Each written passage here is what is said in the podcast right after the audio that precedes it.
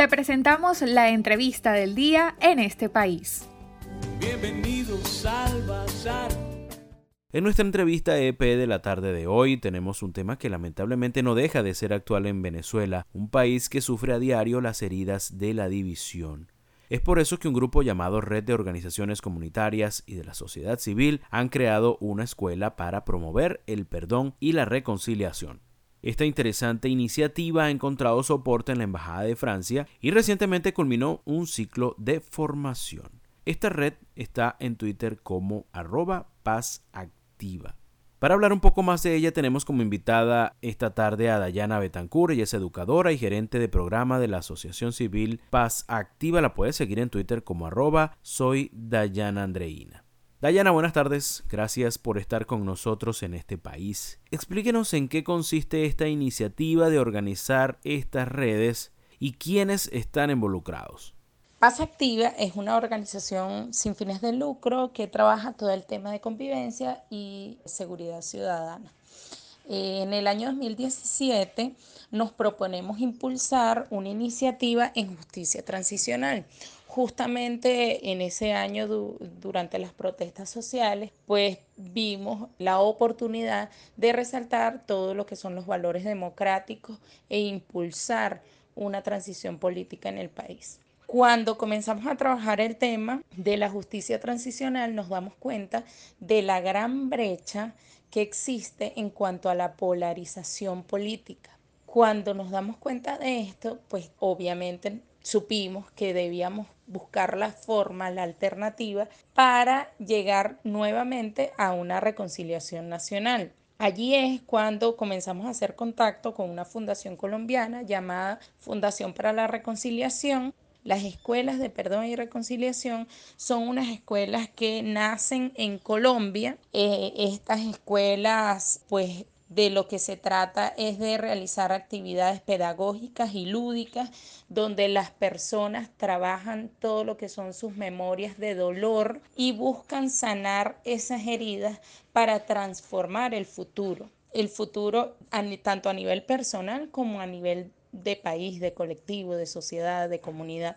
Bueno, así es como en el año 2018 eh, realizamos la primera escuela de perdón y reconciliación, conformada pues por más de 50 personas de las organizaciones de la sociedad civil, estaban líderes comunitarios, líderes estudiantiles, actores políticos. En esas primeras escuelas del año 2018 pues nos damos cuenta justamente de que sí estaba esa necesidad de sanar, de que sí como venezolanos tenemos heridas abiertas y de que sí es necesario aquí en el país pues promover el perdón y la reconciliación.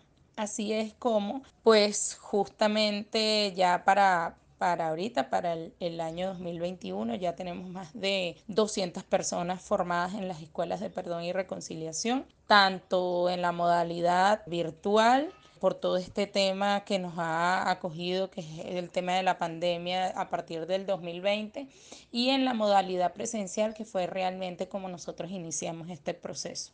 Los que están involucrados, pues son muchísimas organizaciones de la sociedad civil, ya tenemos actores políticos, líderes sociales, líderes estudiantiles, pues que promueven y que ya se encuentran trabajando todo el tema del perdón y la reconciliación. En un país con profundas heridas, ¿cómo trabajar a las personas para que asuman el perdón y la reconciliación?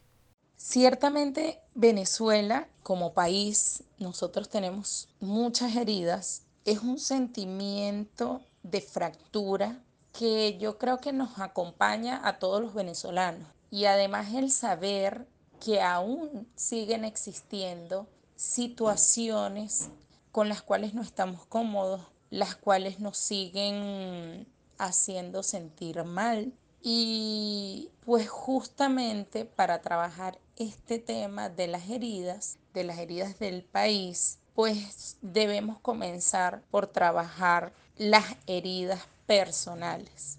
Yo no puedo hablar sobre reconciliación, una reconciliación nacional, cuando en realidad yo no he vivido mi proceso de reconciliación conmigo misma o de perdón con algún ofensor que yo haya tenido en la vida. Entonces, esta metodología de, de lo que se encarga es de trabajar todas aquellas heridas personales, porque nosotros trabajamos a nivel personal y el hecho de que nosotros trabajemos de forma individual hace un cambio colectivo. Las personas comienzan a tener mayor conciencia de cómo se puede actuar para mejorar, de cómo podemos proceder ante una situación de ofensa, de qué forma yo también he sido ofensor.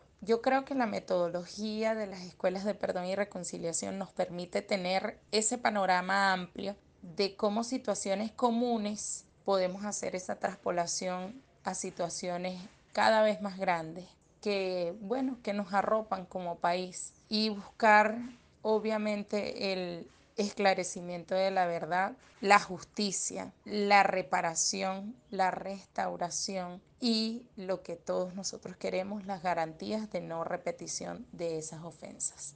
Les recordamos que esta tarde estamos tocando el tema del perdón y la reconciliación con Dayana Betancourt. Ella es educadora y gerente de programa de la Asociación Civil Paz Activa.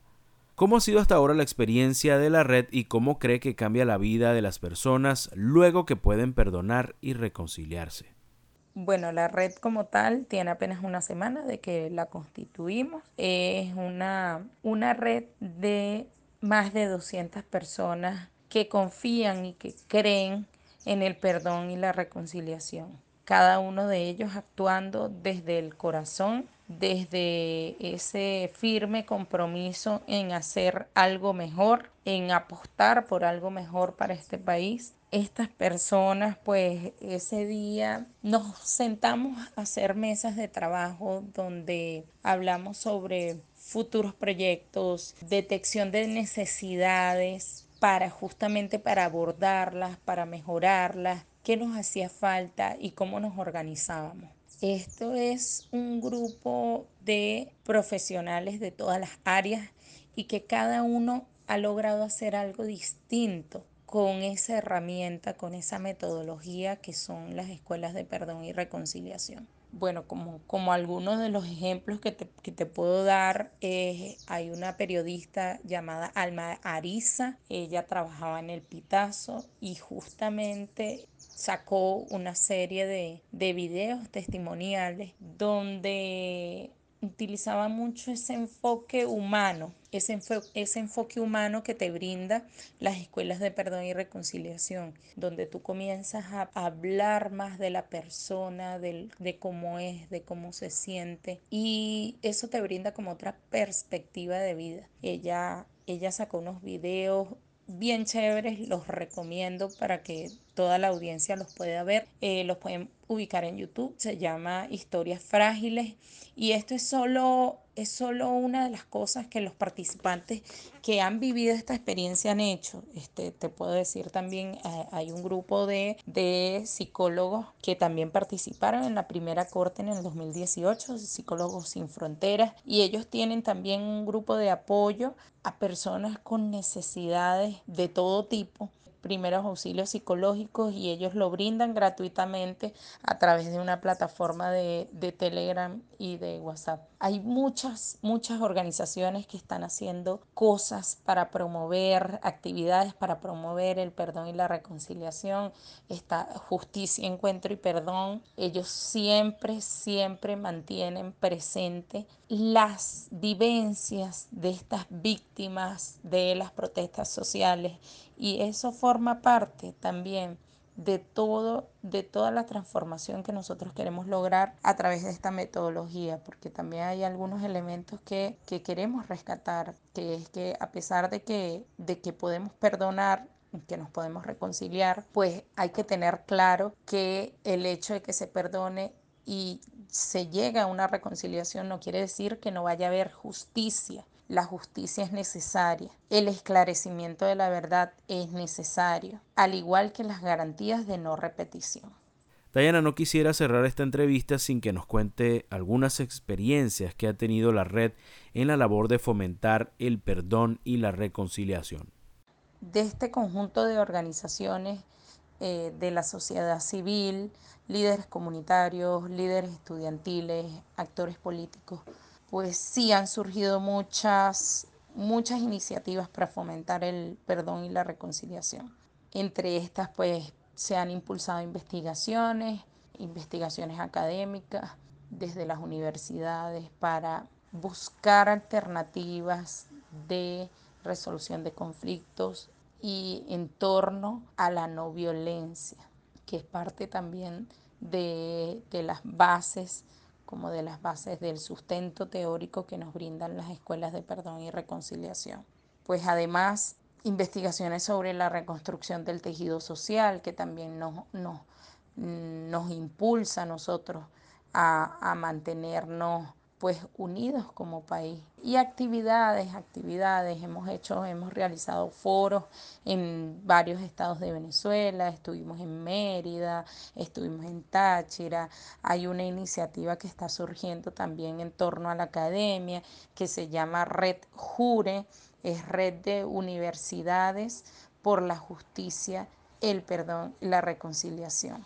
Pues tenemos también otras actividades que, hemos estado impulsando desde Paz Activa. Bueno, que nosotros somos la organización que lidera esta, esta red y también tenemos un, un apoyo desde Colombia con la Fundación para la Reconciliación, que nos brinda pues toda esa asesoría en cuanto a la, a la pedagogía y la metodología que podemos utilizar. Queremos agradecerle a Dayana Betancourt, educadora y gerente de programa de la Asociación Civil Paz Activa, por su participación en nuestra entrevista de esta tarde. Puede seguirla en Twitter como arroba soy Dayana Andreina y también a la organización está en Twitter como arroba Paz Activa. Para conocer más del programa en este país, visita nuestras cuentas en redes sociales, en Twitter e Instagram como arroba en este país radio, en Facebook en este país programa radiofónico y en la página web en este país.info.